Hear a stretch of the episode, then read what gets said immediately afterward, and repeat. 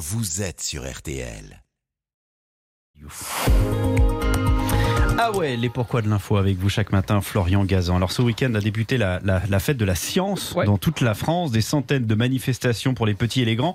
Et à cette occasion, vous allez nous expliquer pourquoi le plus grand scientifique de l'histoire, eh ben c'est le hasard. Eh oui, ce qu'on appelle la sérendipité, un terme inventé Oui, bien sûr, au, au 19e siècle pour désigner des découvertes inattendues faites par accident. Et dans l'histoire de la science, il y en a eu des tonnes, du téflon au Viagra, en passant par les rayons X, la dynamite ou la pâte à modeler Plaido.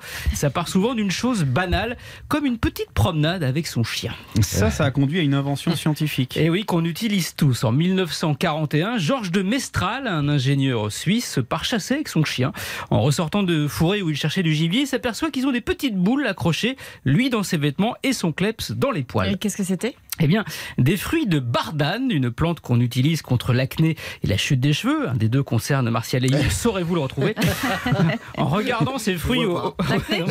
Ils ont une très belle peau. En regardant ces fruits au, microscope, Georges de Mestral découvre qu'ils ont des crochets souples qui se prennent dans les tissus, les poils et reprennent leur forme quand on les arrache. Le hasard vient de lui donner l'idée du velcro. Ah. Vel pour velours, comme le pantalon qu'il portait, et cro comme crochet. Ah, Le hasard fait bien les choses. Voilà, mais parfois il les fait mal, comme en 68 quand Spencer Silver, un chimiste américain, met au point une colle extra forte, sauf qu'il merdouille un petit peu dans ses dosages et il obtient exactement bah, le contraire. Un truc poisseux, très peu adhésif, bon bah il le met de côté forcément. Et puis un jour, un collègue, chef dans une chorale religieuse, vient le voir. Oh, j'en ai marre, les marque-pages dans mes recueils de chants n'arrêtent pas de tomber. Tu pourrais pas me passer ta colle là qui colle pas trop?